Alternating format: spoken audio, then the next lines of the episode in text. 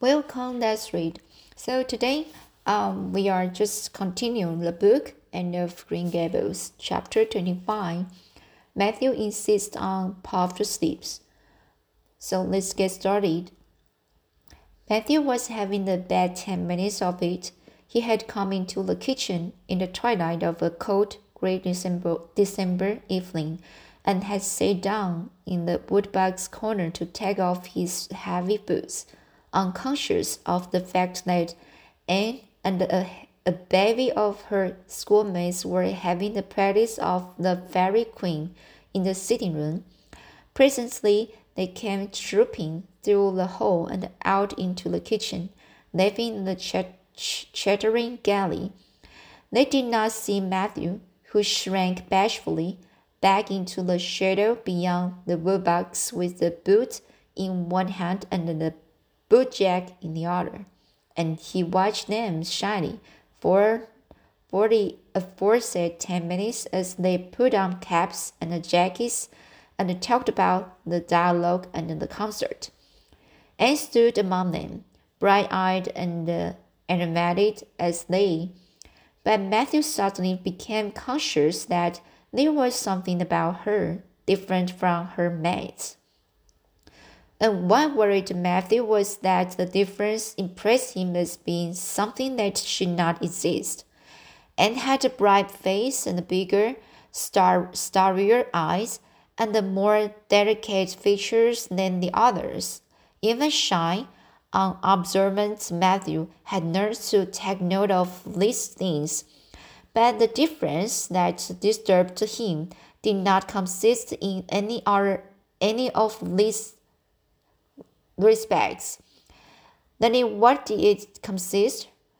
Matthew was was haunted by this question long after the girls had gone, arms in arm, down the long, hard, frozen lane, and the Anne had betaken herself to her books. He could not refer it to Marilla, who he felt would be quite sure to sniff scornfully, and remarked that the only difference she saw between Anne and the other girls was that they sometimes kept their tongues quiet, while Anne never did. This Matthew felt would be no great help. He had recourse to his pipe that evening to help him study it out, much to Marilla's disgust. After two hours of smoking and a hard reflection, Matthew arrived at the solution of the, his problem and was not dressed like the other girls. The more Matthew thought about the matter, the more he was convinced that Anne never had been dressed like the other girls. Never since she had come to Green Gables, Marilla kept her clothed in plain, dark dresses, all made after the same unveiling pattern. If Matthew knew there was such a thing as fashion in dress, it is as much as he did. But he was quite sure that Anne's lips did not look at all like the lips the other girls wore. He he uh, recalled recalled the cluster of little girls he had seen around her that evening, all gay in waist of red and blue and pink and white, and he wondered why Marilla always kept her so plainly and soberly gowned. Gowned, sorry, so plainly and sob soberly gowned. Of course, it must be all right. Marilla knew best, and Marilla was bringing her up. Probably some wise in inscrutable motives was, uh, was to be served thereby. But surely it would do no harm to let the child have one pretty dress, something like Diana Barry always wore. Matthew decided that he would give her one. That surely could not be objected to as an unwarranted putting in of his oar. Christmas was only a, fort, a fortnight off, a nice new dress would be the very thing for a present. Matthew, with a sigh of satisfaction, put away his pipe and went to bed, while Marilla opened all the doors and aired the house. The very next evening, Matthew betook himself to Carmody to buy the dress, determined to get the worst over and have done with it. It would be, felt, he felt assured, no trifling ordeal. There were some things, there were some things Matthew could buy and prove himself no mean bargain bargainer.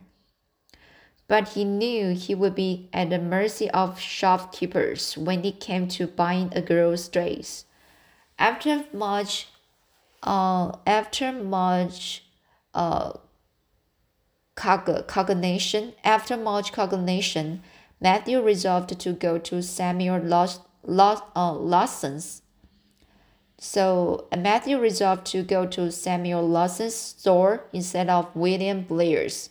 To be sure, the Cuthberts always had gone to William Blair's. It was almost as much as a matter of conscience with them as to attend the the Presbyterian Church and vote conservative. But William Blair's two daughters frequently waited on customers there, and Matthew held them in absolute dread. He could contrive to deal with them when he knew exactly what he wanted and could point it out, but in such a matter as this, requiring requiring explanation and consultation, Matthew felt that he must be sure of a man behind the counter, so he would go to Lawson's, where Samuel or his son would wait on him. Alas, Matthew did not know that Samuel, in the recent expansion, in the recent, recent expansion of his business, had set up a lady clerk also. She was a niece of his wife, wife's, and a very dashing young person indeed, with a huge drooping, uh, pompadour, pompadour, big glowing brown eyes, and the most extensive and bewildering smile. She was dressed with exceeding smartness and wore several bangle bracelets that glittered and rattled and tingled with every moment, movement of her hands. Matthew was covered with confusion at finding her, finding her there, finding her there at all. And those bangles completely wrinkled his wits at one fell swoop. What can I do for you this evening, Mr. Cuthbert? Miss Lucilla Harris inquired briskly and ingratiatingly, ingratiatingly, tapping the counter with both hands. Have you any, any, any, will now say any garden rags? stammered Matthew. Miss Harris looked somewhat surprised, as well she might to hear a man inquiring for garden rags in the middle of December. I believe we have one or two left over, she said, but there's upstairs in the lumber room. I will go and see. During her absence, Matthew collected his scattered sense, senses for another effort. When Miss Harris returned with the rake and cheerfully inquired, Anything else tonight, Mr. Cuthbert? Matthew took his courage in both hands and replied, Well, now, since you suggest it, I might as well uh, take the that is um, look at um, buy some some hayseed. Mrs. Harris had heard Matthew Cuthbert called odd. She now concluded that he was entirely crazy.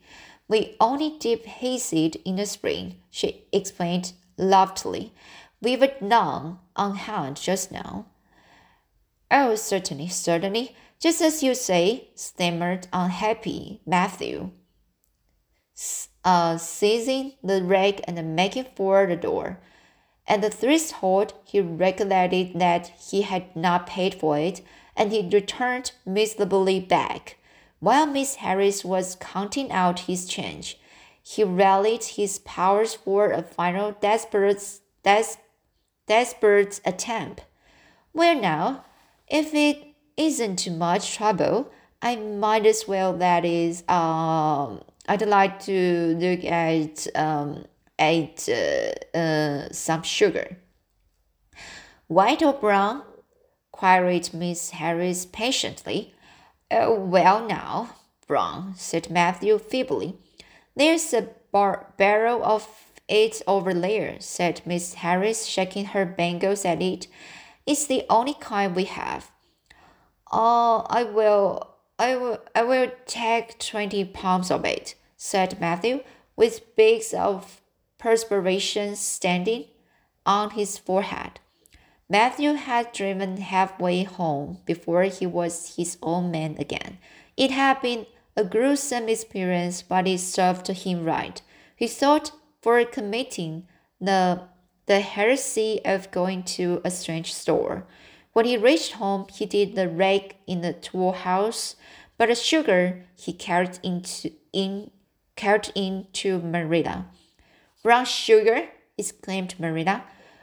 Whatever possessed you to get so much? You know, I never use it except for the Hartman porridge or black fruit cake.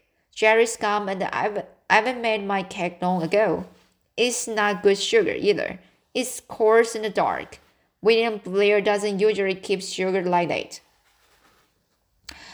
I I thought it might come in handy sometime, said Matthew, making it making good his escape. When Matthew came to think the matter over, he decided that a woman was required to cope with the situation. Marilla was, Marilla was out of the question. Matthew felt sure she would throw cold water on his project at once. Remained only Mrs. Lynde, for of no other woman in Avonlea would Matthew have dared to ask advice.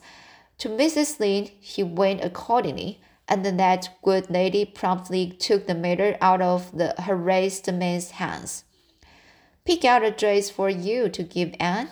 To be sure, I will. I'm going to Carmody tomorrow and I will attend to, attend to it.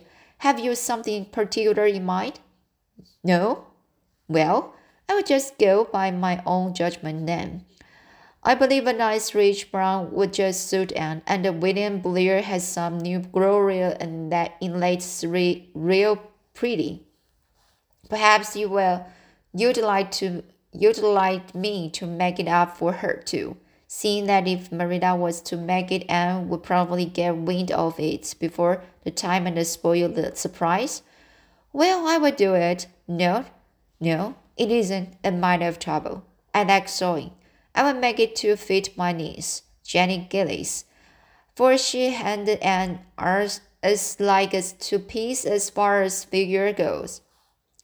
Well, now, I'm much obliged, said Matthew, and and I don't know, but I'd like, uh, I think they make the sleeves different nowadays to what they used to be.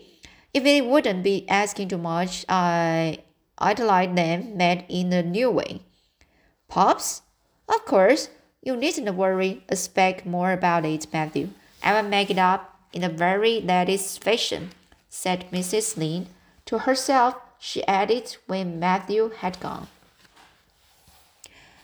It will be a real satisfaction to see that poor child wearing, something decent for once. The way Marilla dresses her is positively ridiculous, that's what, and I've acted to tell her so plainly and a dozen times. I've held my tongue, though, for I can see I can see Marilla doesn't want advice and she thinks she knows more about bringing children up than I do, for all she she's an old maid. But that's always the way. Folks that has brought up children know that there's no hard and fast method in the world that will suit every child. But then, as never have, thing is on as plain and easy as rule of three. Just set your three terms down sufficient, and the sum, the sum will work out correct. But flesh and blood don't come under the head of arithmetic, and there's where Marilla Cuthbert makes her mistake. I suppose she's, she's trying to cultivate a spirit of hum, humility in Anne by dressing her as she does, but it's more likely to cultivate envy and discon- discontent.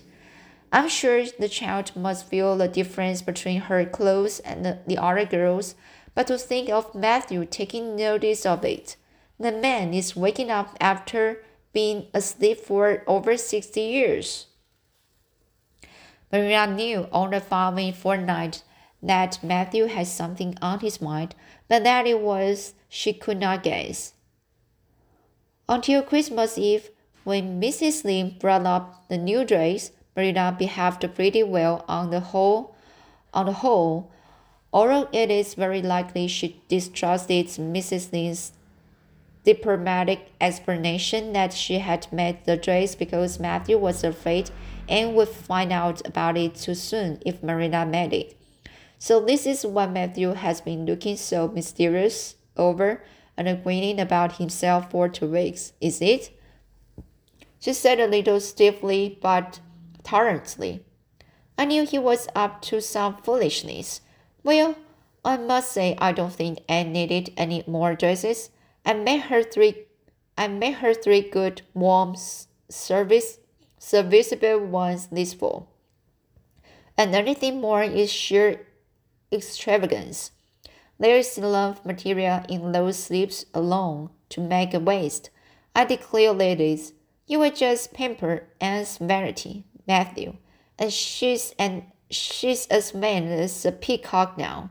Well, I hope she will be satisfied at last, for I know she's been hankering after those city sleeves ever since they came in.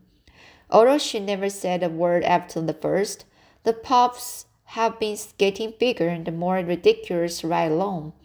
They are as big as balloons now. Next year, anybody who wears them will have to go through a door sideways.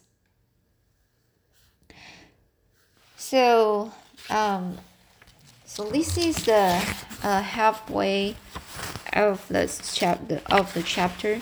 So I will continue the following parts next time, right?